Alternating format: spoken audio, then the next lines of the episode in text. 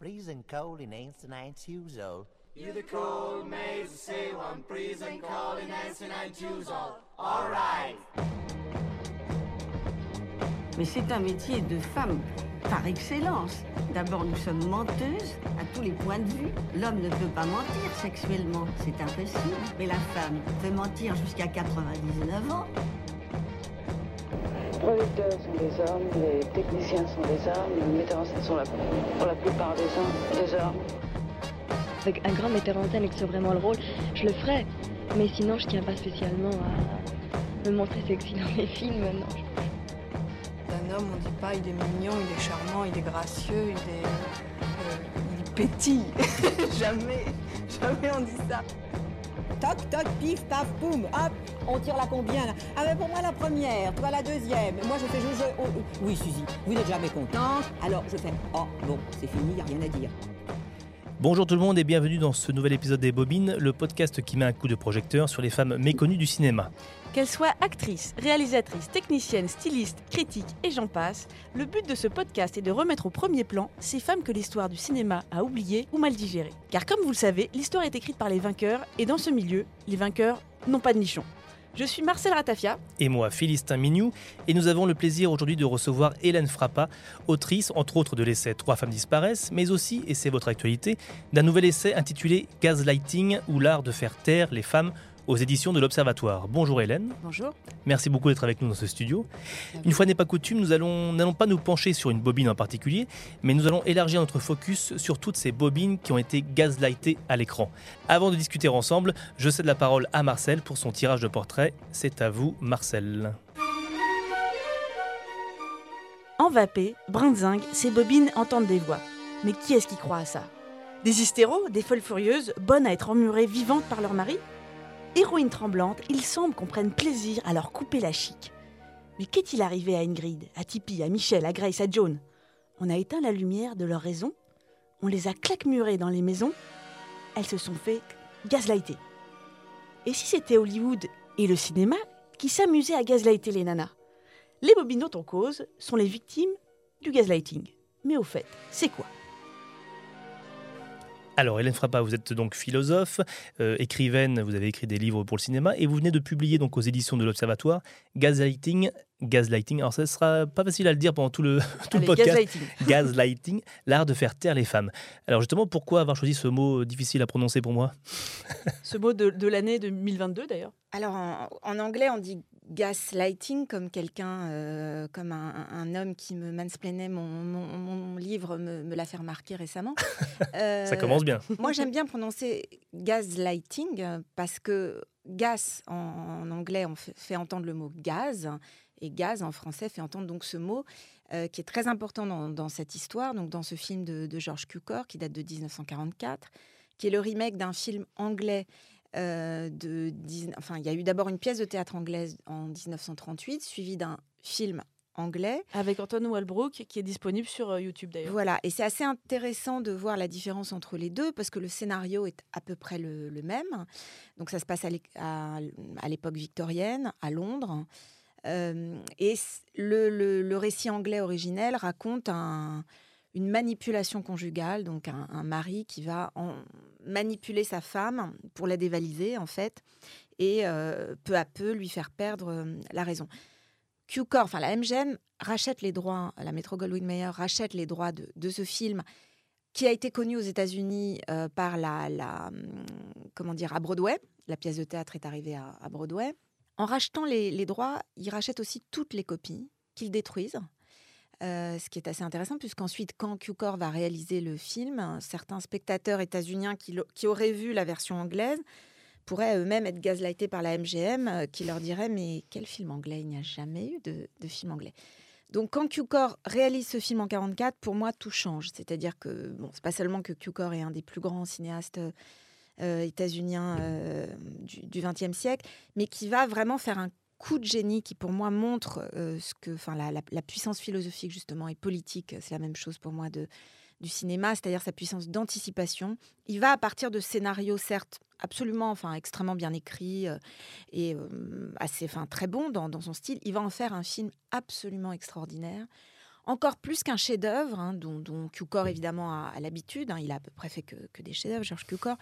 Mais vraiment un film hein, qui, des, décennies après, va être retenu par la, hum, bibliothèque du Congrès euh, états-unienne comme un des films qui a marqué l'histoire euh, de la pensée, précisément parce que avec ce film, il va permettre l'invention d'un nouveau mot de la langue états-unienne, donc gaslighting, dont je suis toute la généalogie dans, dans mon livre. Et euh, ça montre d'ailleurs dès le départ comment le cinéma est là, pas seulement, comme on le dit euh, souvent, et d'ailleurs souvent négativement, pour influencer nos, existences de spectateurs, mais en fait pour les éclairer à l'avance. hein. C'est-à-dire que cette histoire de Marie, donc dans le film de Cukor, interprété par euh, Charles Boyer, marié à Ingrid Bergman dans, dans le film, qui est un homme en fait bigame, puisqu'il est déjà marié, un meurtrier, puisqu'il a assassiné la tante de, de- d'Ingrid Bergman, qui était une cantatrice mondialement célèbre, un homme totalement obsédé par les bijoux, pas du tout par les, femmes. hein. Il a zéro attraction, il a plutôt de la répulsion pour les femmes, comme Cukor le montre vraiment très bien. Euh, en revanche, il a une attraction sexuelle irrésistible euh, envers les bijoux, et notamment les bijoux de la tante d'Ingrid Bergman, qu'il n'a pas réussi euh, quand il l'a étranglée à trouver. Donc, il va épouser la nièce pour trouver les bijoux. Donc, ça commence comme ça. Euh, et puis, comment ce- cette manipulation opère-t-elle concrètement? Elle opère, puisqu'on est à l'époque victorienne, par des lampes à gaz dont il va baisser, monter, baisser, monter euh, la luminosité, afin peu à peu de faire croire, en niant évidemment qu'il le fait, afin de faire croire donc à Paula, enfermée dans ce- cette grande maison de sa tante, la maison des horreurs. On est dans un film d'horreur, c'est c'est probablement le film d'horreur de Georges Cukor d'ailleurs. Euh, et donc enfermée dans cette maison où elle va peu à peu se demander si c'est pas sa raison qui s'obscurcit en même temps que les lampes. Bah, Encouragée par le- son mari, plutôt. C'est même lui qui lui suggère qu'elle devient euh, plus, euh, à Ouais, fur et à qu'elle est mesure qu'elle qu'elle est folle comme sa mère, etc., etc. oh, Grégory, que se passe-t-il? Paula, je, je ne voudrais pas te tracasser. Si tu veux remettre les choses à leur place, je ne regarderai pas et nous oublierons ce qui s'est passé. Mais quoi? Grégory, quoi Je t'en prie, ne te détourne pas de moi. Dis-moi ce qui s'est passé. Tu prétends ne rien savoir Non, je... Regarde. Oui, je vois que le tableau a été décroché. Qui donc l'a décroché? Pourquoi a-t-il été décroché? Non, c'est rien. Et pourquoi l'a-t-il été plusieurs fois déjà? Va le prendre où tu l'as mis. Vas-y, immédiatement, je te prie, et remets-le à sa place. Mais je ne l'ai pas caché, je t'en fais le serment. Pourquoi le cacherais-je Pour quelle raison? Oh non, n'est pas cette air-là. La bonne l'a peut-être décroché. Oh non, non, ne sonne pas, je t'en prie, Grégory, ne m'humilie pas. les Paula, veux-tu, s'il te plaît, dominer tes nerfs? Oh, Allons, assieds-toi. Et calme-toi avant qu'elle n'arrive. Je vais élucider une bonne fois cette histoire grotesque. Entrez, je vous prie, Elisabeth. Ce qui est extraordinaire avec ce film, c'est qu'effectivement, on le connaît, mais, enfin, quand je dis on, les femmes le connaissent, les hommes aussi. Vous allez me dire, c'est un dialogue qui se joue à deux, puisque c'est le dia- un dialogue conjugal, hétéronormé, un homme, un mari et son épouse. Un vieux, vieux, vieux dialogue qui remonte, euh, si on cite le poète John Milton, enfin même avant, mais dans sa critique du mariage chrétien, qui remonte finalement au modèle chrétien du mariage euh, dans, le monde occidental, donc de ce qui, pour John Milton, n'est pas une conversation, hein, est un type, de, un type de relation qui est inégalitaire. C'est pour ça d'ailleurs que la pièce de théâtre originellement se passe à l'époque victorienne, période dont on sait que pour les femmes et les enfants, elle a été un des moments les plus réactionnaires de, de l'histoire de l'humanité. Donc, Gaslight, lampe à gaz. Quand Cukor fait ce film, le film est tellement puissant, c'est-à-dire c'est un film tellement qui nous regarde, qui regarde ses spectateurs et particulièrement ses spectatrices. hein, vous disiez, on connaît ça. Oui, mais pas tant que ça, puisque soudain, le film va faire un effet de projecteur sur les spectatrices particulièrement. Et à partir de 1948, on voit apparaître dans la langue états-unienne, c'est-à-dire plus précisément, j'en ai suivi la trace. Moi, moi, je suis écrivaine, donc ce qui m'intéresse, c'est le langage. C'est un livre sur le langage. La question du gaslighting, c'est un rapport de pouvoir qui va s'établir, euh, que les hommes vont établir sur des femmes à travers le langage, essentiellement. Ça commence avec un mot. En 48, des femmes qui demandent le divorce en Floride vont euh, demander à leur avocat de plaider le gaslight treatment en disant qu'elles ont été traitées par leur mari comme Paula, Ingrid Bergman, est traitée par Charles Boyer dans, dans le film. Et peu à peu, ce mot va se diffuser dans la culture euh, états-unienne. Il va influencer la psychologie, la psychanalyse, la psychiatrie dans les années 60 et devenir un concept absolument opératoire. Alors, pas, pas euh, en Europe, mais aux États-Unis, permettant de penser notamment des situations de double contrainte. Comment quelqu'un vous dit deux choses en même temps, par exemple, comment le mari peut, dans le film, à la fois être hyper humiliant tout en prenant un ton très gentil, il faire passer un message en permanence contradictoire, ce qui fait qu'elle, évidemment, euh, le, comment dire, quand elle lui dit mais, elle ne comprend plus rien, peu à peu, elle ne comprend plus rien, mais pas parce qu'elle est bête ou pas parce qu'elle est idiote, pas parce qu'elle est folle, mais elle ne comprend plus rien parce que précisément le message est incompréhensible. Oui, elle, il l'enfume. On parle de gaz, mais est-ce que d'enfumage, non? Oui, j'aime pas le mot enfumage euh, qui, qui, est employé, j'ai remarqué souvent pour le traduire. Moi, je propose évaporation. Euh, évaporation parce qu'il s'agit de faire disparaître quelqu'un. C'est le but, en fait.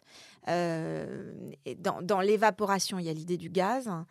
on est en 44 derrière le gaz, il y a les chambres à gaz. Pour moi, c'est une dimension essentielle du film de Cukor. Cukor est juif. Et il y a quelque chose dans ce film, en effet, qui raconte, euh, qui raconte le nazisme, mm. littéralement, et qui pressent un moment, quand il tourne le film et que le film sort, où euh, il ne sait pas encore, lui et, disons les citoyens ne savent pas encore, certains gouvernements le savent très bien, mais ils ne savent pas encore exactement ce qui s'est passé, notamment dans les chambres à gaz en Europe. Mais il y a quelque chose que ce film nous raconte sur la destruction du langage humain euh, à travers un modèle conjugal, mais qui, par un changement d'échelle que le film opère lui-même, parce que c'est un film qui nous montre quel est le lien entre le mensonge et la manipulation, le mensonge et la violence, comme une philosophe comme par exemple Anna Arendt, que je cite mmh. beaucoup dans le livre, le montrera.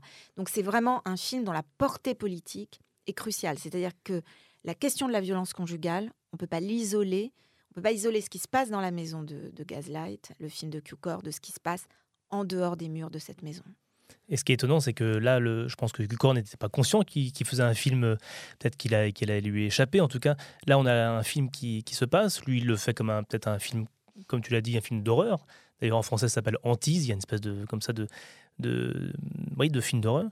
Et en fait, très vite, euh, les femmes se sont accaparer euh, ce thème et en ont fait un objet presque politique. Mais ça, c'était pas le, but effectivement du film. Parce que les, films en général tentent de dénoncer quelque chose et là, c'était pas du tout conscient. Alors oui, mais ça, conscience, enfin ça, j'en sais rien. Je pense qu'on on, peut même pas raisonner vraiment comme ça. C'est un peu le zeitgeist, quoi. Alors déjà, il y a le, oui, il y, y, a cette idée d'un mot qui va définir l'esprit du temps. Après, je pense que là, vraiment, on parle d'un film de génie, c'est-à-dire d'un film qui est du coup nécessairement en avance sur son temps. Euh, aucun, aucun grand artiste n'a d'intention. Hein. Les, les, ceux qui ont des intentions, comme disait Godard, si vous avez des messages il y a des répondeurs pour ça. Euh, ceux qui ont des intentions, c'est des, gens, enfin, c'est pas des gens comme, comme Q-Core. Euh, en revanche, il y a une force dans ce film de préscience. Hein, je pense que la question, c'est pas conscient ou pas, la question, c'est la préscience. Le l'art, il se joue toujours là. Euh, il est toujours en, enfin, le véritable art, il est, il est toujours en avance.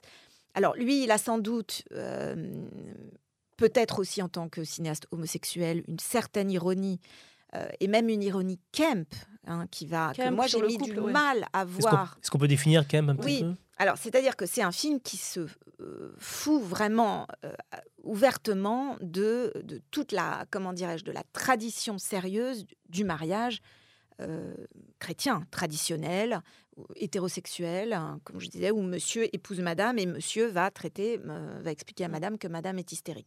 Donc, de ce point de vue-là, il semble assez évident que Cukor lui-même probablement croyait assez peu à toute cette ritualisation du mariage traditionnel et que ça lui permet de faire un pas de côté et d'aller assez loin. Et d'ailleurs, les, deux, euh, les deux acteurs s'en donnent à cœur joie. Hein, genre, mmh.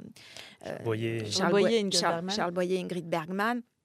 Alors, moi, je dois dire que c'est une dimension que j'ai mis du temps à voir. C'est-à-dire le camp euh, auquel Suzanne Zontag a, consacré dans les, dans les années, plus, c'est 60, 70. 70 Enfin, le camp euh, auquel euh, Suzanne Sontag a consacré un, livre définitif, euh, notes, des notes sur le camp, je ne sais plus comment ça a été traduit en français, notes C'est MP hein, pour les... Voilà. camp, c'est... C'est une forme d'humour, on peut dire queer, hein, qui oui, totalement queer et assez corrosif, anticonformiste. euh, voilà, du- qui se moque des stéréotypes, qui les détourne euh, et, et qui va justement pre- prendre. Alors, si on prend par exemple ici le stéréotype de Madame qui euh, peu à peu devient une petite créature complètement effarouchée, etc. Euh, Cukor pousse Ingrid Bergman très loin dans l'idée, elle sursaute dès qu'il entre dans une pièce, etc. Et c'est vrai qu'il y a eu des, beaucoup de, enfin, ce terme de gaslighting. Donc je disais, dans les années 60 aux États-Unis, il devient un terme de psychologie. Il va atteindre son sommet de popularité. C'est, moi, je l'ai découvert, je pense à ce moment-là, je ne sais pas, ça fait tellement longtemps que, que, que je, je- je m'amusais de, de ce mot qui était inconnu en France, hein, y compris dans la communauté cinéphile, je dois dire, ce qui m'a toujours un peu sidéré. Mais bon, les Français parlent pas tellement anglais souvent, mais, mais c'est vrai que... Non, c'est vrai, je suis étonnée vrai, de la ouais. méconnaissance Oui. de, de la culture états-unienne, euh, qui est quand même une, euh, une culture assez... Enfin, incroyable d'innovation. hein. Oui, parce que c'est vrai que les Américains ont tendance à mettre des, des- des mots, à inventer un vocabulaire pour beaucoup de situations. On le voit maintenant, ça, ça arrive un peu plus en France, effectivement. Bah, Mais ces mots, oui, ils arrivent tout le temps. Moi qui suis traductrice, euh, la, la langue anglaise, elle n'existe pas. Il y, en a, il y en a plein différentes. Et c'est vrai qu'il y a des mots qui sont créés chaque semaine, quasiment. Mhm. Et le cinéma et Hollywood est un territoire extraordinaire, un domaine de pensée que nous, nous n'avons pas. hein. Euh, enfin, nous n'avons pas, comment dire, euh, nous n'avons pas en Fran- Nous avons un, cinéma, bien sûr, euh, en France, mais il n'a pas cette place dans notre culture qui fait qu'il va être un véritable laboratoire de pensée, un laboratoire politique. Quand je pense à un de mes cinéastes préférés comme John Carpenter, évidemment qu'on ne peut pas séparer le cinéma fantastique de sa dimension de laboratoire politique et de préscience. hein, tous les films de Carpenter qu'on peut anticiper les, Comme les Assaut, émeutes, ouais. euh, voilà. euh, bon, Euh, donc tout ça c'est présent dans le film de Q-Corps. Donc quand euh, lors de la première investiture, dans- lors de la première campagne électorale de, de- de Trump, le mot gaslighting devient le mot clé aux États-Unis où soudain tous les commentateurs politiques se rendent compte qu'il est, je cite, en train de gaslighter un pays entier.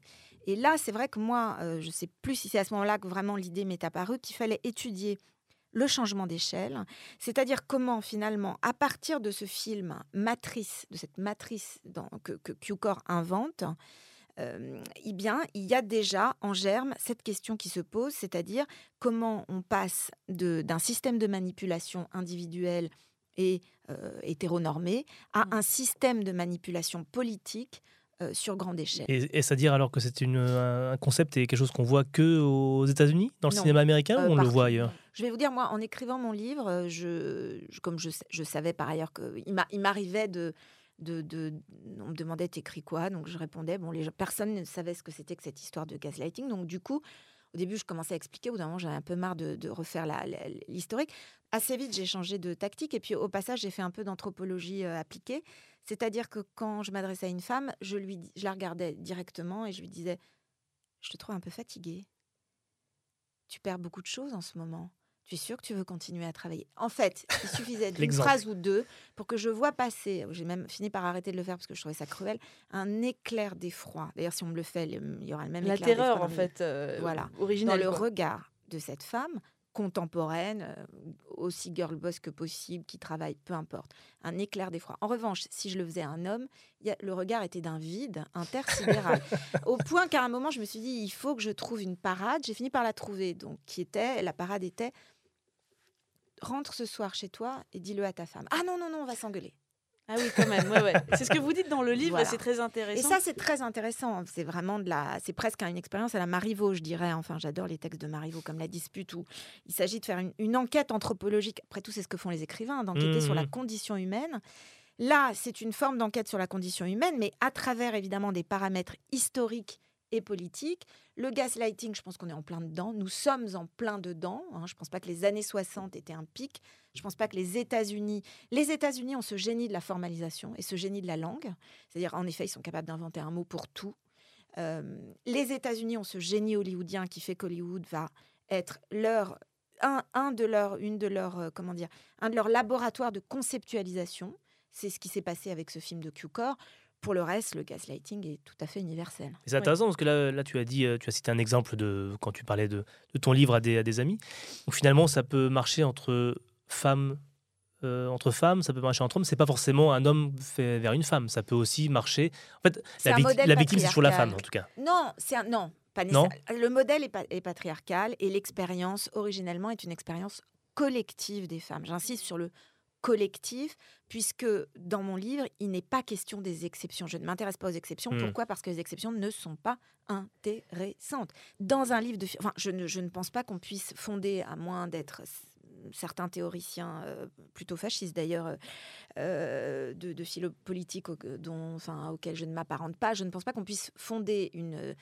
euh, un livre de philosophie politique sur l'exception. Hmm. Là, la question n'est pas l'exception, c'est la norme. Quelle est cette norme que le gaslighting va énoncer? Donc des exceptions, il y en a plein. Des, Hmm. des bons maris, il y en a plein. Des euh, femmes Bien folles, sûr. méchantes, il y en a plein aussi. Le sujet n'est pas là. Hmm. Donc c'est une norme. Après, libre à certaines femmes, enfin je ne sais pas, mais certaines femmes peuvent s'identifier à cette norme. Et de fait, il y a un chapitre dans mon livre qui mm, beaucoup sur, enfin, sur la question du négationnisme et sur Giorgia Meloni, l'actuel Premier ministre, Monsieur le Premier ministre, c'est comme ça qu'elle se fait appeler, hein, par décret. Le premier acte que Giorgia Meloni a fait en arrivant au pouvoir euh, il y a un an en Italie, ça a été de faire passer un décret dans lequel elle exigeait d'être appelée Monsieur le Président du Conseil. Euh, donc ça, c'est intéressant. Euh, c'est intéressant aussi, évidemment, rapporté à la politique que Monsieur Meloni euh, va, va appliquer. Donc cette question, encore une fois, elle n'est elle est pas individuelle. En revanche, quand une femme se comporte comme ça, elle s'identifie à une norme patriarcale. Si je savais quelle aliénation, si je savais quelle démence te pousse à ces actes parfaitement inutiles et tout à fait stupides, Grégory, est-ce que tu insinues que je suis folle, folle alliée? J'essaie avant tout de me persuader du contraire. Mais tu le penses et tu n'as cessé de m'en convaincre. Chacun de tes gestes tend vers cela depuis que... Hein? Depuis quoi? Depuis le jour où j'ai égaré ta broche. Oh. C'est ce jour-là que tu as commencé? Non, non. Non, c'est bien avant ce jour-là. Tu as commencé le jour où j'ai trouvé cette lettre. Est-ce que le gaslighting, c'est une manière insidieuse et pas tellement brutale de dire aux femmes euh, tu es fatiguée, donc euh, tu dois te comporter de telle manière que tu fasses une prison autour de toi, un cocon autour de toi, et que ça, c'est quelque chose, je reviens au cinéma, qu'on voit beaucoup à Hollywood, puisque euh, les injonctions faites aux femmes sont extrêmement lourdes, et que ça a joué dans l'évolution des rôles. Alors, c'est hyper intéressant le, terme insidieux, effectivement, parce que le, gaslight, le gaslighting, comme je le dis dans, mon livre, l'analyse dans mon livre, c'est un art oratoire. hein. Je, je pense qu'il faut jamais perdre de vue la question du langage. Alors, cette question du langage, évidemment, elle commence avant Hollywood. Moi, je la fais commencer euh, dans l'Antiquité. Elle commence avec des traités d'anatomie.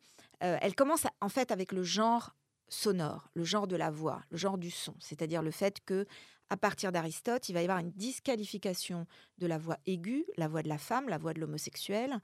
Euh, je cite Aristote, je cite les élucubrations aristotéliciennes, qui va déduire de cette voix aiguë, parce que euh, les testicules, la femme n'a pas de testicules, donc ils ne descendent pas comme les poids du métier à tisser, etc. Donc, donc, enfin, c'est un donc évidemment euh, qui est une, encore une fois, je le répète, une élucubration sans aucune.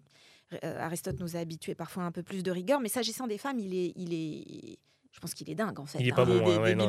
Non, il n'est pas du tout débilos. Je pense qu'il y, a une- il y a une obsession. Il y a quelque Ah chose oui. qui revient sur les femmes, les homosexuels dans, dans son système, sur l'anatomie qui revient et qui est assez, euh, je trouve, un peu, enfin, un peu inquiétant. Mais le problème, ce sont les conséquences, en fait. hein. C'est-à-dire, on parle d'un- d'un- évidemment d'un des plus grands philosophes qui- euh, de, de- de l'histoire de la pensée occidentale, qui a eu une des conséquences politiques énormes. hein. Donc, quand il va dépouiller en raison de, de- de leur voix aiguë, c'est-à-dire avant même qu'elles aient commencé à parler, avant même le logos, le contenu de ce qui est dit, c'est la forme, le, le son qui est discrédité, qui est répugnant, insupportable, effrayant, etc., etc. Toutes ces épithètes qu'on va trouver, euh, les épithètes homériques, des épithètes dans toute la, toutes les tragédies grecques, etc., chez Sophocle, pour qualifier la voix des femmes, et qui vont aboutir très concrètement à l'exclusion de la voix des femmes, par exemple par les lois de Solon, et qui sont donc un long récit qui commence avec cette idée donc de l'anatomie grecque que la femme a deux bouches. Elle a deux bouches, euh, c'est-à-dire la bouche qui parle et l'utérus sont connectés dans les traités d'anatomie, au point qu'un verrou peut être mis dans les planches anatomiques grecques sur ces deux bouches, et que tout commence là, finalement. C'est-à-dire que la question du gaslight, hein, euh, elle commence là. Donc ensuite, Hollywood, il faut faire attention en même temps à ne jamais oublier, c'est aussi ce que je, pense, ce qui était le sens de mon précédent livre, le, roman euh, Trois femmes disparaissent, c'est qu'il y a quand même là-dedans une. Enfin, ne perdons pas de vue l'ambiguïté. hein, l'ambiguïté qui est une très belle chose d'ailleurs, notamment euh, dans, dans, dans l'art, hein, qui est essentielle dans l'art. C'est-à-dire que. Il faut pas jeter Hollywood avec euh, l'eau du bain du Mmh, tout. mmh. Enfin, en ce qui me concerne, je le, je le fais pas du tout. Je pense que je vais donner des statistiques parfaitement farfelues, mais en tout cas une écrasante majorité pour moi des films hollywoodiens, des films classiques hollywoodiens, qu'ils soient faits par des hommes ou par des femmes. Bon, ils sont faits par des hommes majoritairement, réalisés, je veux dire, et produits par des hommes et interprétés euh, le plus souvent évidemment par, par, des, par des femmes, par des stars féminines. Ces films-là sont des films du point de vue de la femme. Voilà, c'est comme ça, moi, comme spectatrice, que je vois les films de Cukor, que je vois les films de Billy Wilder, que je Du vois... point de vue de la femme? Oui, Ah ouais. Ça- absolument. Ça n'a pas marché C'est à ce toutes que les dit. époques, mais Bah, c'est ce que dit aussi, euh, enfin c'est ce que dit, euh, pas aussi, mais c'est ce que ce qu'a dit avant moi le, le grand Stanley Cavell, hein, c'est-à-dire cette idée que il y a quelque chose, c'est dans ce qu'il dit dans, dans, dans son livre magnifique que je cite dans, dans le Gaslighting, La protestation par les larmes, cette idée qu'il y a quelque chose. Mon, mon livre précédent commençait par Est-ce que je peux pleurer pour toi? C'est une phrase que j'ai prise, Can I cry for you? C'est la, une des dernières phrases que prononce Marilyn Monroe dans son dernier rôle euh, posthume, ina- Something enfin, Got to inachevé. Give, ouais. Voilà, le, le- le- donc du film réalisé par George Cukor, Something Got to Give. Encore lui, quelque encore chose, lui. quelque Encore chose- Cukor. Toujours lui, ouais. Absolument. Quelque chose doit, doit craquer. Euh, et donc, je l'ai- j'ai fait commencer mon livre par là. Et je me suis rendu compte après, d'ailleurs, que c'est exactement la matière de la tragédie grecque. hein, cette idée que c'est une tragédie faite des larmes des femmes, femmes qui sont par ailleurs exclues de la scène. hein. On sait que dans, à l'époque grecque, c'était des hommes qui montaient sur scène habillés en femmes. Pour autant, le, cette- ces larmes des femmes, les larmes d'Antigone, les larmes de Cassandre dans les tragédies d'Échille, etc., elles y sont. De la même manière, les larmes des femmes, elles sont dans tous ces films hollywoodiens. Donc il ne faut pas s'arrêter à des questions de genre. Mmh, Pour moi, mmh. les questions de genre, euh, il faut vraiment les regarder euh, dans le détail, y compris avec leur part d'ambiguïté. Pourquoi je remonte au grec À part que c'est toujours passionnant de remonter au grec? Mais parce que c'est un scénario très ancien. Mmh, Pourquoi les femmes tombent dans le panneau? Pas parce qu'elles sont idiotes. Pourquoi elles tombent dans le panneau? Parce Précisément propose quelque parce qu'elles sont pas idiotes. C'est une vraie question philosophique intéressante. Parce que tous les êtres humains ont une certaine pente à tomber, CF les histoires de les vieilles histoires des Atrides dans la mythologie, à tomber dans les vieux panneaux que nous connaissons tous par cœur et qui sont tellement familiers. Par exemple, comme ces vieilles maisons bourgeoises, par exemple comme celle de Gaslight dans le film de Cukor, qui ont l'air tellement vénérables parce qu'elles sont anciennes et que cette patine ancienne va leur donner un poids de respectabilité. Pourquoi? Juste parce qu'elles sont anciennes la tradition du mariage qui paraît si ancienne, la tradition chrétienne qui paraît si ancienne et qui du coup lui donne un vernis de respectabilité qui si on regarde dans le détail l'histoire, l'histoire en vrai elle n'est pas du tout respectable dans le détail. hein. Donc c'est ça qui est passionnant, c'est que nous sommes accoutumés euh, à ces histoires-là, nous sommes accoutumés en effet à ce que euh, le corps féminin, je dis nous les femmes, le corps féminin soit considéré comme un lieu de maladie, un lieu de pathologie, un lieu euh, dont il faut fermer toutes les bouches, un lieu de cacophonie où ça parle en même temps, où dès qu'on ouvre la bouche, du coup c'est l'utérus qui parle, donc il y a quelque chose de dégoûtant, etc. Un lieu où quand un son aigu va s'échapper de notre bouche, euh, même si ce qu'on dit est très intelligent, ça va paraître idiot, alors que n'importe quelle phrase débile prononcée par un homme d'une voix grave va sembler soudain avoir faire autorité?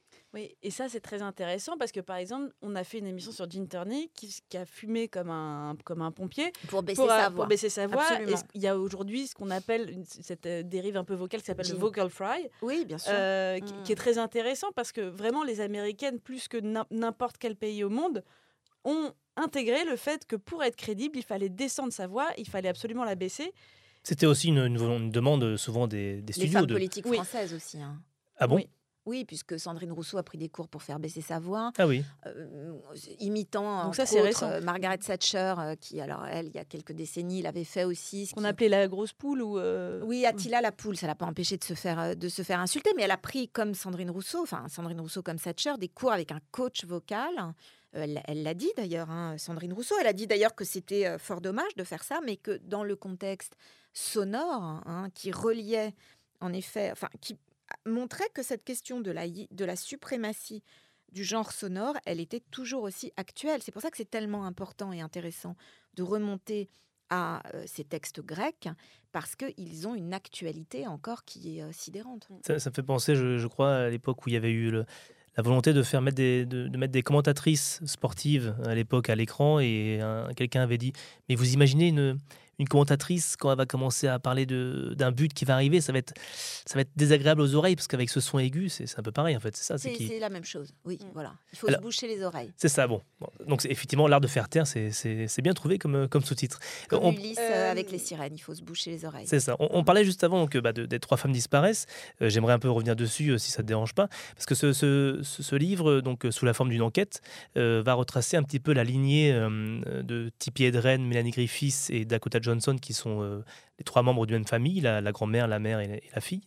Et, euh, et tu vas t'intéresser un petit peu, enfin l'enquêtrice va s'intéresser euh, notamment à Tippi, et, qui a joué dans les, les Oiseaux et dans Pas de peintre Pomanie de Hitchcock. Et s'il y en a bien qui a su faire taire les femmes, c'est bien Alfred Hitchcock. C'est quelque chose qui, aujourd'hui, on entend très peu sur lui, alors que pourtant, ça a été quelqu'un qui a été terrible avec les actrices. Et tu as notamment parlé de sa Madame Dutroux, c'est intéressant aussi. Euh, Alma- Réville, ouais. Oui, alors c'est-à-dire que Alma Réville, elle était incontestablement euh, géniale. Enfin, géniale, je sais pas, mais c'était en tout cas, elle avait un énorme talent. Oui. euh, de, elle- quand ils se sont rencontrés en, en Angleterre, elle était monteuse. Elle était, elle a probablement co-réalisé, j'en sais rien, mais en tout cas, il a reconnu quand il a eu un Oscar d'honneur à la fin de sa carrière, il a reconnu le rôle artistique essentiel qu'elle avait eu, mais qu'elle a eu dès le départ Mm. quand ils se sont rencontrés, euh, voilà, qui était en fait vraiment un rôle professionnel. Après, c'est vrai que dans ses mémoires, euh, Tippi Hedren raconte euh, dans ses mémoires et, dans, et dans, dans les interviews qu'elle a données à l'époque de la publication de ses mémoires en 2016, donc la première fois où elle a parlé publiquement des, euh, des viols d'Hitchcock, elle raconte que naïvement, parce que Tippi Hedren, qui est une femme très intelligente, qui est, qui est une femme bien par ailleurs, enfin je veux dire, qui a, qui a, des, qui a des principes, qui... Elle a, avec la naïveté qui caractérise souvent les mm, êtres humains qui ont une éthique, elle, était scandalisée en fait de l'attitude de, de d'Hitchcock, terrorisée scandalisée, et elle a cru naïvement pouvoir trouver en effet une, une, un appui euh, auprès de la femme de euh, d'Hitchcock qu'elle est allée trouver. Et le moins qu'on puisse dire, c'est qu'elle n'a pas vraiment trouvé un appui, mais qu'il y avait sans aucun doute un, une sorte de conspiration du silence. C'est-à-dire que oui, bien sûr que Alma Réville était au courant de- des agissements de son mari et qu'elle ne voulait pas, enfin, elle voulait que le couvercle se, soit refermé sur toute cette, euh, cette histoire. Qui est Marnie? Vous le savez qui je suis Une voleuse? C'est cette fille qui a fait le coup. La brune aux jolies jambes? Une obsédée? Les couleurs, je veux plus de couleurs. Rouge. Pourquoi ne m'aimes-tu pas, maman? Une prédatrice Je ne suis pas comme les autres femmes, je sais trop bien ce que je suis. Quoi que vous soyez, je vous aime. Vous savez quoi Je veux rompre mon contrat. Après le tournage de Marnie, je m'en vais. Je veux arrêter. Et il m'a dit, mais tu ne peux pas, tu as ta fille à charge, tes parents sont vieux. Et je lui ai dit qu'aucun d'entre eux ne voulait me voir malheureuse. Il vous a répondu quoi Il a dit, je vais ruiner ta carrière. Et je lui ai dit, faites ce que vous avez à faire et je suis partie. Et il a ruiné votre carrière Oui, il l'a fait. Oui, J'ai- vu un documentaire récemment sur euh, Réville, la femme de l'ombre de de Hitchcock. Le documentaire comment- qui est passé sur Arte, Oui. qui passait entièrement tout ça sur, sous Le- silence. non, le commentaire Hein précise euh, Tippi Hedren semble avoir eu des soucis avec Hitchcock. Aucune autre actrice ne s'est jamais plaint. C'est J'avais vu ce- le commentaire. J'avais vu ce documentaire que j'avais trouvé euh, incroyablement euh, paresseux. Est-ce hein, que dans- cet aveuglement, euh, est-ce que c'est monnaie courante dans le cinéma classique? Moi, c'est mon sentiment. Euh, moi, je pense que, enfin, ce, ce- ce documentaire en l'occurrence était vraiment, enfin, méthodologiquement, enfin bon, ça manquait beaucoup de de, de travail. J'avais été un petit peu sidérée de, de voir ça. Euh, donc, Alma Réville était parfaitement au courant. Et la, la formulation qui disait que euh, Tippi Hedren avait un- une mauvaise relation avec Hitchcock était une formulation parfaitement scandaleuse et tout à fait stupide dans la mesure où il n'y a jamais eu de relation entre Elle a dû Et signer un bien contrat. Le problème, c'est qu'elle était la propriété exclusive pendant sept années euh, de cet ogre hein, et de ce despote et qu'il n'y a aucune relation n'a jamais existé. Encore une fois, moi, mon travail euh, d'écrivaine, c'est d'être attentive aux mots qu'on emploie. Et quand quelqu'un emploie, n'emploie pas le bon mot, il va déformer, voire nier euh, la réalité. C'est pour ça que c'est tellement important et, et que sans doute notre époque est maintenant très sensible à cette question des, euh, des mots qu'on emploie. Alors après, la question c'était Non, est-ce que c'est mon- monnaie courante dans le cinéma? Parce que euh, l'aveuglement sur les grands maîtres du cinéma, ça fait que euh, bah, Woody Allen euh, est défendu par euh, un tas de gens qui disent il a jamais rien fait, présomption d'innocence, machin. Depardieu, c'est pareil. Luc Besson, c'est pareil. Polanski, c'est pareil. C'est quelque chose qu'on a l'impression qui existe dans tous les milieux, mais dans le cinéma, c'est plus voyant. Et cette inégalité est très pénible à regarder. Alors, je pense que c'est pas du tout un hasard si le, le phénomène MeToo a émergé dans le milieu hollywoodien. À l'époque, certains et certaines même avaient ironisé en disant Ah, euh, ces, stars hollywoodiennes, euh, de quoi elles se plaignent, elles sont pas euh, caissières au supermarché, etc. Sans vouloir voir que Hollywood, a fortiori, c'est un agrandissement. hein. C'est- C'est-à-dire que, effectivement, moi, ce qui m'intéressait dans le destin de Tippi Hedren, de sa fille Mélanie Griffiths et de sa petite fille Dakota Johnson, c'est qu'elles font en grand ce que font toutes les femmes, et qu'en fait, elles font en grand ce que font tous les êtres humains. Hein, sur un écran de cinéma, on a un agrandissement de, de la condition humaine y compris du visage humain, y compris dans ce que ça peut avoir de terrible pour une actrice d'ailleurs, ou un acteur, de, de, de, de voir son visage agrandi à la taille d'une d'une divinité mythologique. Mmh, hein. Et il s'agit d'ailleurs aussi, dans, dans Trois femmes disparaissent, d'une d'une tragédie grecque de ce point de vue-là. Euh, et de, et de, de mythologie au sens de sacrifices humains qui vont être donnés à, tra- à travers ces stars, sachant que le regard des prédateurs, c'est aussi, ça peut être aussi celui des, des spectateurs. Alors, Hollywood, en même temps, encore une fois, euh, voyons toujours l'ambiguïté. Ne lâchons jamais l'ambiguïté. Parce que euh, ce qui est essentiel dans cette histoire de MeToo, c'est que c'est ce c'est dans ce lieu-là que l'histoire a éclaté, parce que c'est un lieu révélateur, exactement comme dans l'histoire du gaslighting. C'est un laboratoire politique qui est donc en avance toujours sur son époque. Donc effectivement, dans un milieu artistique où les enjeux de pouvoir et les enjeux financiers, les deux étant euh, directement connectés, sont énormes. Les rapports de pouvoir et les abus de pouvoir vont être agrandis, et on l'a vu avec le cas de tous les, tous les cinéastes que vous citez. Après, c'est- complexe parce que si on prend par exemple le cas de, Polanski, Polans- Polanski actuellement, Polanski qui a été un, très grand cinéaste, je pense que maintenant il fait, enfin ses films sont devenus euh, incroyablement mauvais. Mais si on prend un film comme Rosemary's Baby, euh, c'est un des plus grands gaslight movies, ce que j'aime. Moi, j'ai introduit Mm, cette mm. catégorie du gaslight movie euh, de tous les temps. Et je pense que c'est un film où on voit d'ailleurs quelque chose qui n'a jamais été étudié, ça m'a toujours beaucoup étonné d'ailleurs, qui est quelque chose de la vérité de John Cassavetes en tant qu'individu et en tant que mari. Je pense que c'est Ah oui? Oui, je pense que ça se voit. J'ai pas, j'ai pas des, j'ai pas comment dire, j'ai pas des, des- des révélations à faire là-dessus. J'ai- des yeux pour voir. Je vois, je vois ça. Je vois que c'est aussi le sujet du film. Je vois que c'est pour ça qu'il le prend.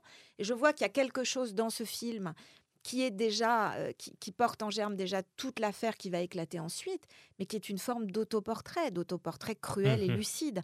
Donc c'est- ça qui est très intéressant aussi. Si on prend un film comme Marnie, qui est un des films, euh, donc le, le- le deuxième film que Tippi Hedren réalise avec euh.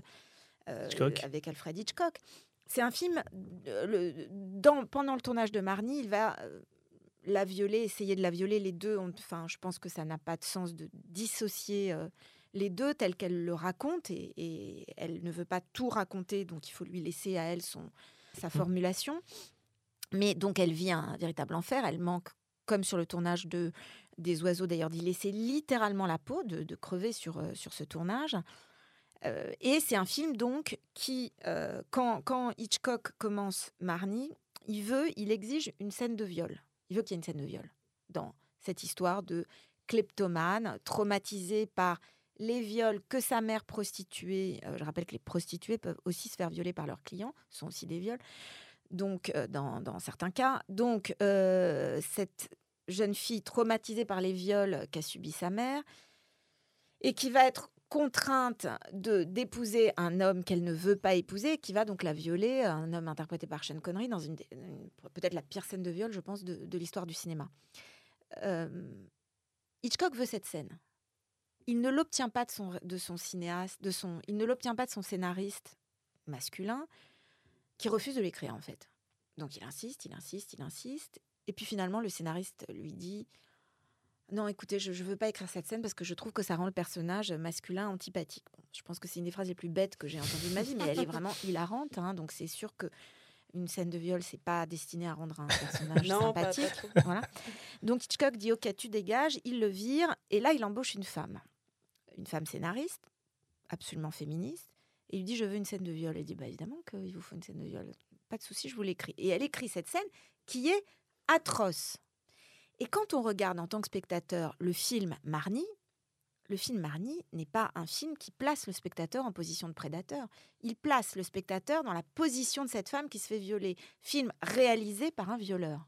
C'est ça la question de Mm. l'ambiguïté. On ne peut pas la lâcher. En tout cas, moi, je ne tiens pas à la lâcher. Peut-être qu'elle dérangerait cette question de l'ambiguïté, mais je pense qu'elle est essentielle.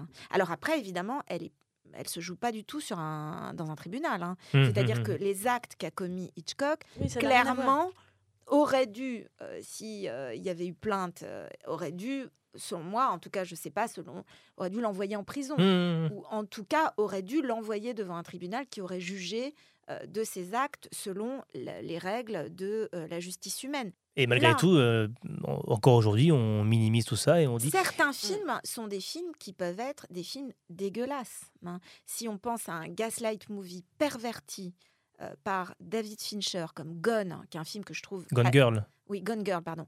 Gone Girl, qui est un film que je trouve personnellement assez dégueulasse, qui va prendre le genre du gaslight movie pour en faire une espèce de truc ricanant, totalement misogyne, en inversant. Évidemment qu'il y a des femmes qui sont folles et qui sont méchantes, blablabla. Bla, bla, bla, bla.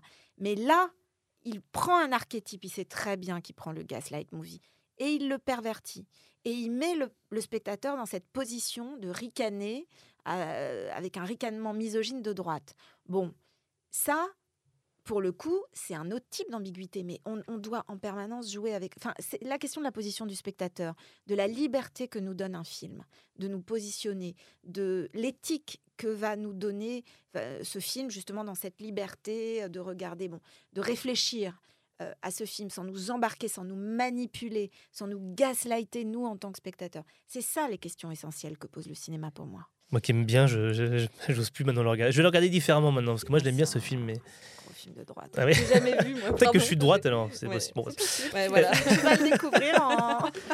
Et juste un dernier. Après, c'est l'ambiguïté. On peut être de droite le temps de la vision d'un film. On peut, voilà. C'est en fait un regard phobique oui. de genre masculin qui est porté sur une femme. Et donc, le, mais, le, mais le point de vue, moi je m'en fous, hein, je veux dire, tous les points de vue sont Mmh, bienvenus, mmh. pour autant qu'ils soient assumés en tant que point de vue. Enfin, Mais- à part des points de vue néo-nazis. euh, répétitif. mais et le problème, c'est assez, qu'il n'est euh, pas simpliste. assumé comme Ouais. point de vue. C'est-à-dire que le Fincher nous fait passer. Il est, c'est un très grand cinéaste, hein, David Fincher, incontestablement. Il y a des films de lui que j'adore, mais je veux dire là, il est vraiment. Il y a un côté malin de droite au sens où il arnaque Mm. son spectateur. Et moi, désolé, euh, David, mais j'ai pas envie de me faire arnaquer. Pareil avec le film de Léos Carax. Euh, comment s'appelait le- Oui, le, euh, dernier Annie, Annette, Annie. Ah, film qui m'arnaque du début à la fin, un film absolument pervers et qui gaslight son spectateur. Je n'ai pas envie de me faire gaslighter, y compris par Léos Carax, qui nous vraiment, qui est un des films les plus misogynes et les plus grosses apologies du féminicide que j'ai vu depuis longtemps et où tout le monde est tombé dans le panneau.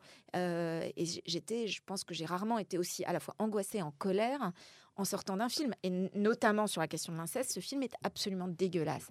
Dans le regard, dans l'arnaque, dans le fait qu'il nous fait passer un truc pour un autre en permanence. Donc moi, j'ai des Mmh, yeux pour mmh. voir. En plus, moi, je passe ma vie à voir des films depuis que je suis petite, à écrire dessus. Mais c'est pas normal que qu'il faille autant de réflexion sur les films pour piger ce qui se passe.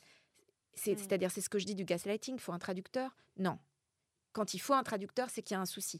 Fincher, c'est un peu ça. C'est-à-dire que il a le droit de, je veux dire, il a le droit d'être phobique des femmes, le mec. hein. il fait ce qu'il veut, mais qui nous filme à partir de sa phobie. Ce que fait Simonon quand il écrit La Oui. vérité sur le bébé d'onge, où il va et montrer le cheminement à partir de ça. Moi, encore une fois, je juge pas du sujet d'un film. Ça m'intéresse pas les sujets des films. En fait, je m'en fous. D'ailleurs, je les oublie aussi vite, ce qui est bien parce que je peux les revoir indéfiniment. Ce qui m'intéresse, c'est le point de vue sur le sujet. Là, le point de vue sur la phobie, il n'y en a pas, en fait. C'est-à-dire qu'il embarque le spectateur et il lui, il lui le fait coller à sa phobie à la fin. Genre, Ah, quelle horreur, cette femme méchante qui va m'attaquer parce que je suis un homme et qu'elle veut me soit me couper la bite, mais en fait non. Soit elle veut me piquer mon fric, mais en fait non. Soit elle veut blablabla. Bla, bla, bla. C'est ça la question. Mais ce qui est fou, c'est qu'à l'époque, je me rappelle encore que ça avait été considéré comme un film presque féministe où le- c'était la, la revanche Non, des femmes. fou. l'apologie de tous les critiques de cinéma de droite, Ouais. misogynes. Moi, j'ai vu Je ça. vais à relire les- qui a écrit, J'ai vu les noms. J'ai vu, il y avait même des femmes dedans hein, qui adhèrent complètement à ce système.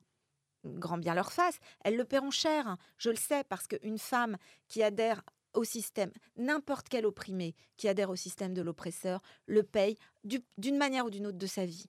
il Hein. perd la raison. De sa- voilà. Donc ça, moi, après, euh, chacun, hein, moi, chacun fait comme il l'entend, mais je pense que c'est pas un bon calcul et que la question du gaslighting, elle est là aussi pour nous montrer ça. Dame, voici Alex Forrest, notre nouvelle lectrice et rédactrice. Oui, nous nous connaissons. Je te trouve fantastique. Mais je suis marié. C'est bien ma chance. N'arrête pas d'appeler chez moi. Je veux seulement faire partie de ta vie. Ah oui, c'est comme ça que tu t'y prends Si tu parles à ma femme, je te tue. Faut pas détruire ma famille. C'est rare qu'on adopte, à part dans les films camp, le point de vue de la, de la folle furieuse, co- comme on dit. Et je pense qu'il y a par exemple eu cette vogue dans les années 90 des thrillers érotiques qui a culminé avec euh, Liaison fatale. Bien sûr. Où Glenn Close est, en- est a priori un personnage au début du film sympathique. Euh, elle a l'air intelligente, Elle bosse, elle est est bien sapée, elle a une elle a l'air sympa, elle a une carrière. Et on, avec ce film qui a torturé des, des pauvres hommes qui ne pensaient qu'à leur euh, zigounette, qu- qu'ils avaient peur qu'on leur, euh, Qu'on les émascule, bah ouais. qu'on leur hache, euh, ils ont été terrorisés par cette idée de, euh, en fait, la femme est folle et on ne veut pas savoir pourquoi, on ne veut, on ne, on ne veut pas savoir euh, quel est son point de vue. Alors, ce qui est intéressant, oui. Alors, moi, des films, des, des films qui sont du point de vue de la femme folle dans, folle dans l'histoire de Hollywood, il y en a des milliers. Je pense vraiment qu'il faut pas voir Hollywood comme un lieu. Je parle des films là. hein. Hmm. Dans le fonctionnement, et bien sûr que c'est un fonctionnement patriarcal Hollywood, c'est un fonctionnement où les femmes sont encore beaucoup moins bien payées qu'ailleurs. Quand Tippi Hedren signe un contrat, euh, à ce moment-là, elle est évidemment beaucoup moins bien payée que les acteurs masculins. Quand Barbara Stanwyck va essayer de devenir productrice, ça va être bon, ça va être une des rares qui vont d'ailleurs réussir à le faire. Quand Marilyn Monroe, le, le vrai début de la fin pour Marilyn Monroe, il commence pas parce que ah elle a pris des médicaments, blablabla, blablabla, et elle est un peu folle et elle est déprim- Elle aussi, elle a été productrice de ses propres films. Et ça a duré très peu de temps parce que d'abord elle a été arnaquée par son co, euh, enfin, son, son collègue euh, avec qui elles sont associées.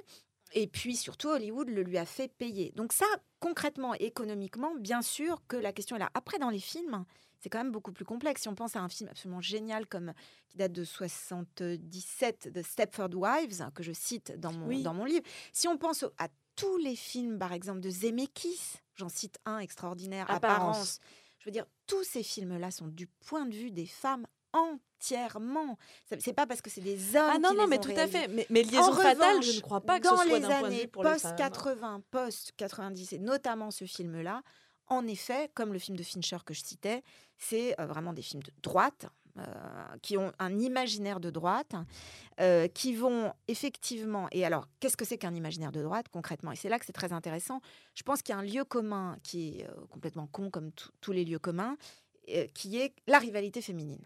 Alors, la rivalité féminine, ce qui est très intéressant et ce que nous montre le cinéma, et je pense notamment à un, un cinéaste à qui j'ai consacré un livre qui était, je pense, le vraiment, enfin, qui pour moi était la plus grande cinéaste de la nouvelle vague, c'est-à-dire Jacques Rivette, euh, qui a fait tous ses films du point de vue d'une femme, depuis les premiers, une jeune fille, euh, bon, qui, etc. Euh, dans un de ses plus beaux films qui s'appelle d'ailleurs Duel le, au féminin, le, combat entre la déesse de la lune, la déesse du soleil, Juliette Berthaud et, et Bulogier, on voit dans une des scènes extraordinaires de ce film comment ce combat, donc entre l'archétype de la blonde, la brune, tous les archétypes, mais l'archétype même cosmologique de, du catfight, disons, hein, du crépage de chignon, il va être orchestré entièrement, c'est-à-dire mis en scène par le regard d'un homme. C'est un, un homme, Jean Babilé dans le film, qui va dans le miroir, dans un miroir, faire naître la rivalité, le combat, le duel entre la brune, la blonde, la nuit, le jour, etc. etc. Et ces femmes qui vont donc se livrer une, lutte à mort pour cet homme. Ça, c'est- là où le cinéma est passionnant parce qu'il nous apprend vraiment, si on regarde comment fonctionne la mise en scène, on voit que ce sont des mises en scène qui viennent du regard de l'homme. Et le film que vous citez effectivement avec Glenn Close, il va, et je, je dis à un moment, je dis, ce sont des mises en scène, en fait, euh, qui sont, euh, qui reposent sur un fantasme masculin, alors là, au sens vraiment individu de genre masculin, qui est le fantasme de l'envie. hein. Les femmes envieuses qui envient, alors ça peut donner l'envie du pénis, ah bon, euh, ok, qui est L'envie de l'enfant. élucubration, hein, donc la castration. Enfin, là, je cite quelques concepts Mmh. psychanalytiques qui ne reposent sur mais rien. Euh, je veux dire, euh, qui ne reposent sur rien. Euh, sinon, un type de fantasmatique absolument misogyne et cette idée qu'il manque quelque chose à la femme. Donc, dans le film, effectivement, Liaison fatale, euh, cette femme, finalement, euh, enfin, la rivalité de la Backstreet Girl, donc évidemment, le mec, il lui en faut deux. Il a Bobonne et il lui faut le fantasme, la maman et la putain. Hein. Dans le film de Jean Eustache, moi je l'avais revu quand il est ressorti, c'est un film absolument extraordinaire. Ce qui est très beau, c'est comment Eustache va laisser ses actrices subvertir ce modèle-là qui est clairement le sien en tant qu'individu et en tant que sans doute que cinéaste, mais comment son génie de cinéaste va faire qu'il va leur donner une place à ces deux actrices, encore une fois la brune et la blonde, euh, Françoise Fabien, euh, qu'est-ce que je raconte, Euh, Françoise Lebrun et euh, Bernadette Bernadette Lafont. Lafont, la brune, la blonde, toujours l'archétype, la maman, la putain, Bobonne et l'autre, etc. Comment finalement il va leur laisser occuper le terrain au point qu'elles vont s'allier, marginaliser, enfin mettre dans un petit coin le personnage euh, in- incar- incarné par Jean-Pierre Léo, qui va pouvoir continuer à pleurnicher comme il le fait depuis le début du film dans un coin, tandis que ces deux femmes vont finalement faire alliance. Euh, dans le film que vous citez, alors là, elles font pas du tout Pas du alliance. Sauf que si on regarde bien ce film, on voit que tout est complètement orchestré par ce regard masculin, ce présupposé, cette élucubration, pour reprendre ce mot, de l'idée que, bien sûr, les femmes vont se battre pour un homme. Ah bon? Euh, Non, en fait. Ça vient d'où? C'est un fantasme masculin, ça. C'est un fantasme masculin que les femmes se c'est battent un pour. nous. fantasme hétérobof. Mm. hein. Donc c'est le fantasme de se taper la brune et la blonde. Tapez-vous la brune et la blonde, encore une fois, individuellement. Elles sont pas obligées de se taper Ça dessus, ne ouais. me pose aucun problème, mais vraiment aucun. En tant que fantasme sexuel individuel, fantasme érotique individuel, mais en tant que norme de guerre précieux. Ah oui, alors là, oui, ça commence à me poser deux, trois petites questions, notamment philosophiques, parce que je ne vois pas sur quoi ça repose. C'est-à-dire, il y a un petit manque de rigueur là-dedans. Ça ne repose sur rien. Sinon, et quand on entend, quand, quand on pense, par exemple, je pense à un, un des innombrables cinéastes qui ont absolument, comme Carpenter, totalement féministe, comme euh, Verhoeven. D'accord. Si on pense à un cinéaste comme Verhoeven, qui est complètement, qui filme complètement du point de vue des femmes. Si on pense à un, film absolument extraordinaire comme euh, Showgirls, si on pense à son pendant, un autre film, hein, pour rester sur l'idée du catfight, hein, euh, comme euh, Single White Female, jeune fille partagerait appartement, le film Avec Jennifer extraordinaire, Jason ouais. voilà, de, de bah, un peu même époque, enfin, Oui, peu, oui, tout à fait. hein, voilà.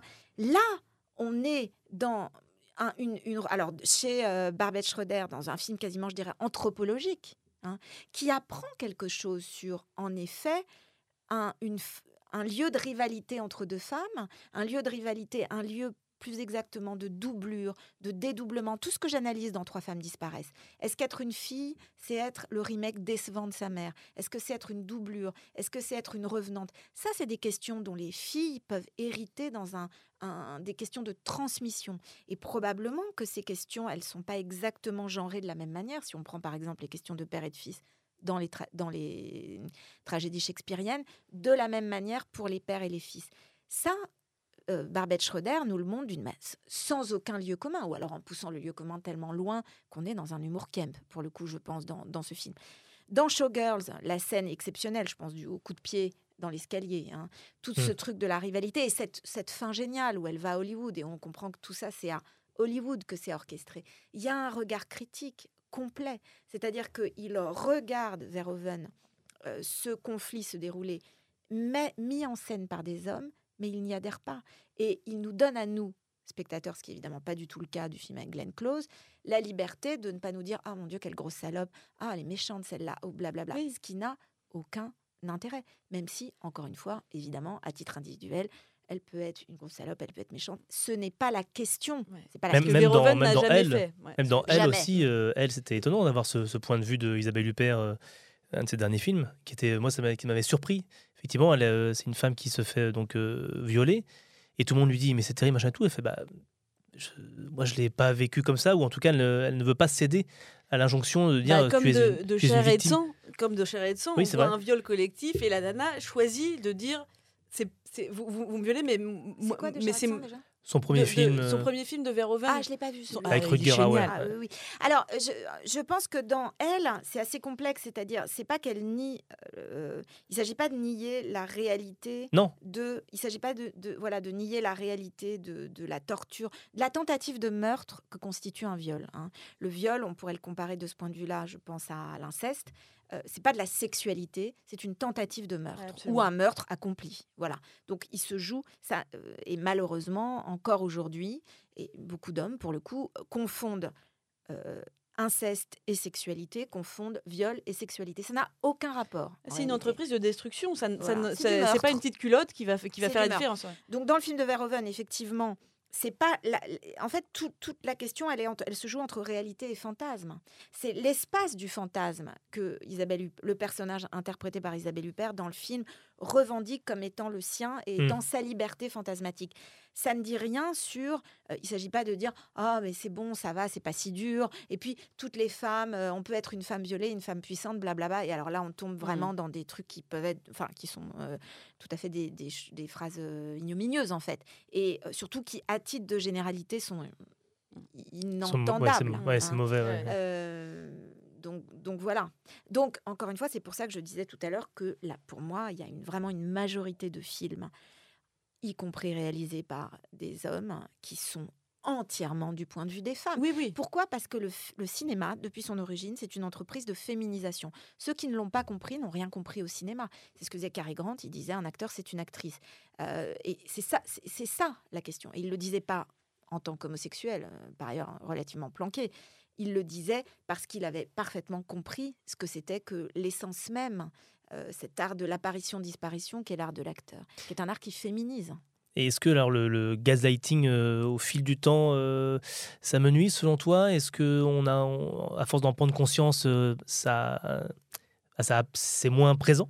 Bah, il faudrait déjà commencer par en prendre conscience. Oui, hein. tu, tu penses que c'est encore tard, ouais. ouais. Euh, je pense que, un, ça, ça me nuise pas. Deux, qu'on est dans une période d'explosion totale. D'autant plus que moi, je, je relis, euh, co- comme je, je le disais, la question du langage, elle est très importante. Et donc, la question de la manipulation insidieuse, comme tu disais, par, euh, par le langage, cet art de la tromperie, cet art de, de- du- c'est du- des fake news en même temps, hein, cet art de mentir en pervertissant un type de raisonnement, etc. Je pense qu'on est en plein dedans, euh, politiquement. Euh, Oui, ça a dépassé le cadre du cinéma et tout ça, et, ça, de, et de la culture, et ça, oui, ça, Bah, ça le pollue cinéma maintenant partout. anticipe. Oui. en fait. Le Oui, cinéma un- nous a montré quelque une expression. chose. Voilà, il nous a montré. Pas grand monde ne l'a vu. La culture états-unienne peu à peu s'en est emparée. C'est vrai que moi, c'est mon livre, c'est le premier livre qui en fait un concept. Il n'y en, Mhm. en avait pas en fait, même aux, aux États-Unis. hein. Il y a eu des textes de, de psychologie là-dessus, etc. Mais pas cette idée de le formaliser comme un concept et sans jamais perdre de vue que vraiment c'est un concept qui vient d'Hollywood et que voilà et que ce- encore une fois je le répète c'est un, une- une- un laboratoire de de- d'élucidation et d'émancipation qui a encore des choses à nous dire aujourd'hui parce que nous sommes vraiment à une période de gaslight mais maximum et ça n'est que le début d'autant que on voit bien et on le voit y compris dans tous les conflits politiques qui- qu'il y a dans le monde actuellement que l'arme euh, essentielle de ces conflits c'est le négationnisme or le négationnisme, c'est juste la forme la plus extrême du gaslighting. En tout cas, c'est ce que je montre dans mon livre. C'est la forme la plus extrême de la destruction par le langage, puisque le but, encore une fois, c'est de détruire. Mais pas de tuer directement. Mhm. hein. S'il s'agissait juste, si on était juste dans un thriller où un homme tue sa femme, il y en a, il y en a eu plein. Oui, en fait, ce serait beaucoup plus court. Voilà. Bon, bah, il la tuerait, point. Non. D'ailleurs, il a tué la tante. Il la tue pas.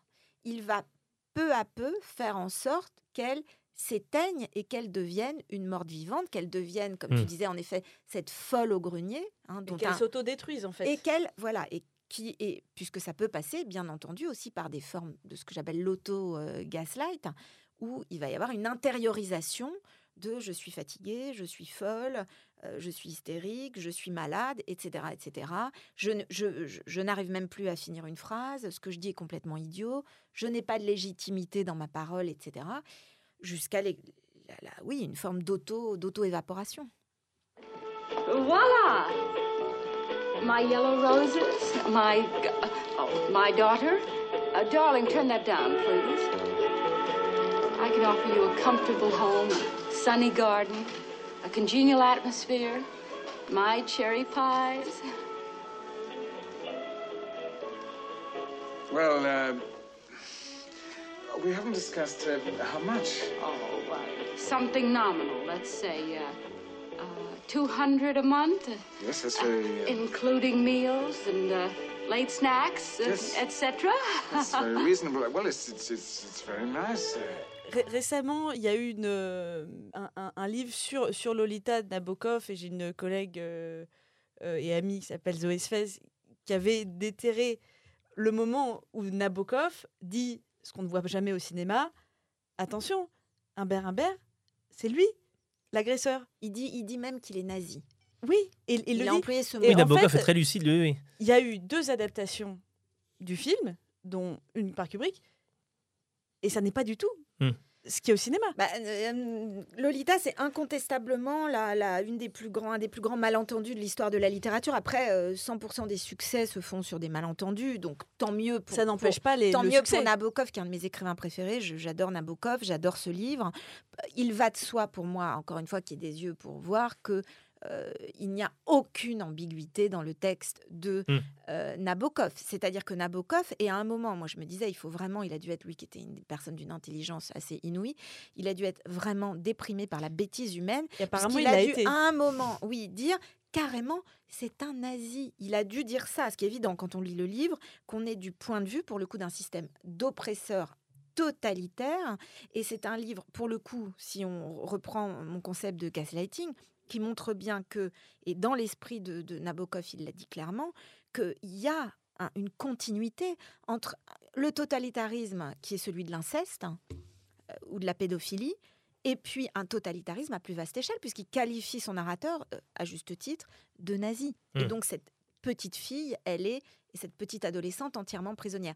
Après, des cinéastes dont Kubrick, que je n'aime pas, à part euh, Eyes Wide Shut, qui est un film que j'aime beaucoup, les autres films de Kubrick, je ne les aime pas du tout, euh, il a projeté son propre regard dégueulasse sur Lolita.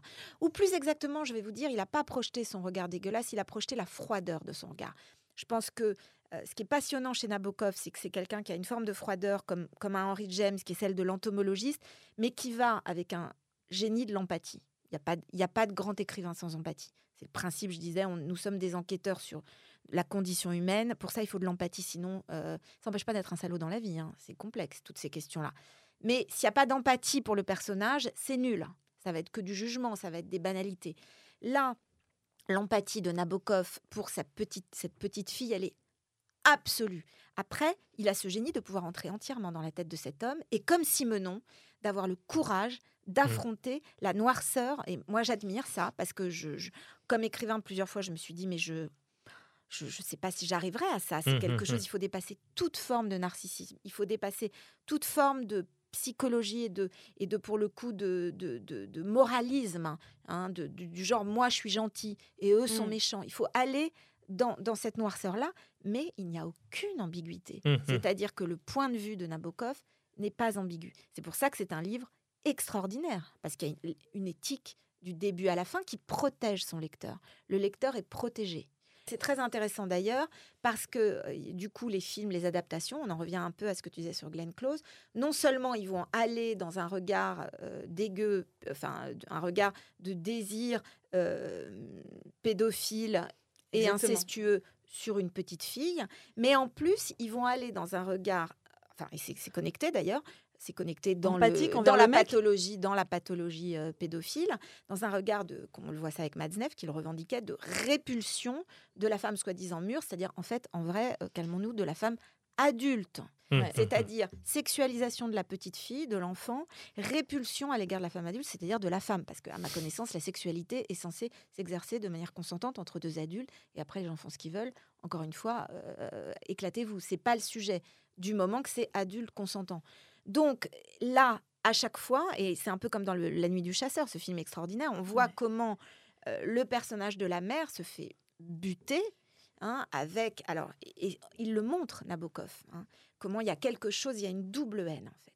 Il y a une haine qui s'exerce envers la petite fille, puisqu'il s'agit de la détruire, dans, ce, dans cette pédophilie et ce- ce- ce- cet inceste, puisque je le rappelle à- notamment à Woody Allen, le beau-père, il n'y a pas de différence entre. Et je le rappelle aussi à Catherine Breillat, d'ailleurs, au passage, euh, pour son dernier film parfaitement dégueulasse, mais il n'y a pas de différence entre, dans la loi entre Un père et un beau-père, oui, c'est la un même père, un beau-père, une belle-mère et une mère. Euh, il s'agit d'inceste dans les deux cas. Donc, la question, encore une fois, c'est le point de vue. Euh, et ce, le, le point de vue de, de Nabokov, c'est un point de vue, euh, un point de vue humaniste, en fait, pour le dire euh, clairement.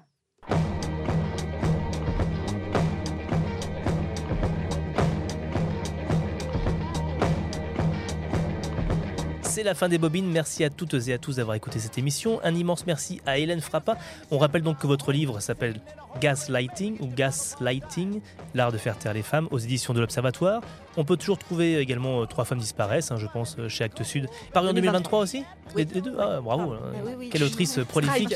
Est-ce que vous avez un nouveau projet sur, sur le feu, justement, en 2023, 2024 peut-être? Je pense que je vais prolonger euh, cette écriture tragique euh, à travers une forme, notamment que je suis en train d'élaborer en ce moment Ah, avec la cinéaste triptyque. Euh, Alice Ah, parfait. Ah, génial.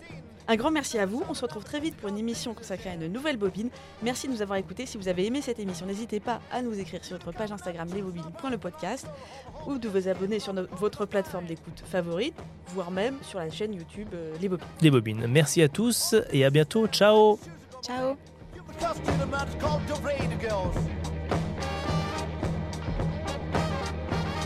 Oh, Ciao.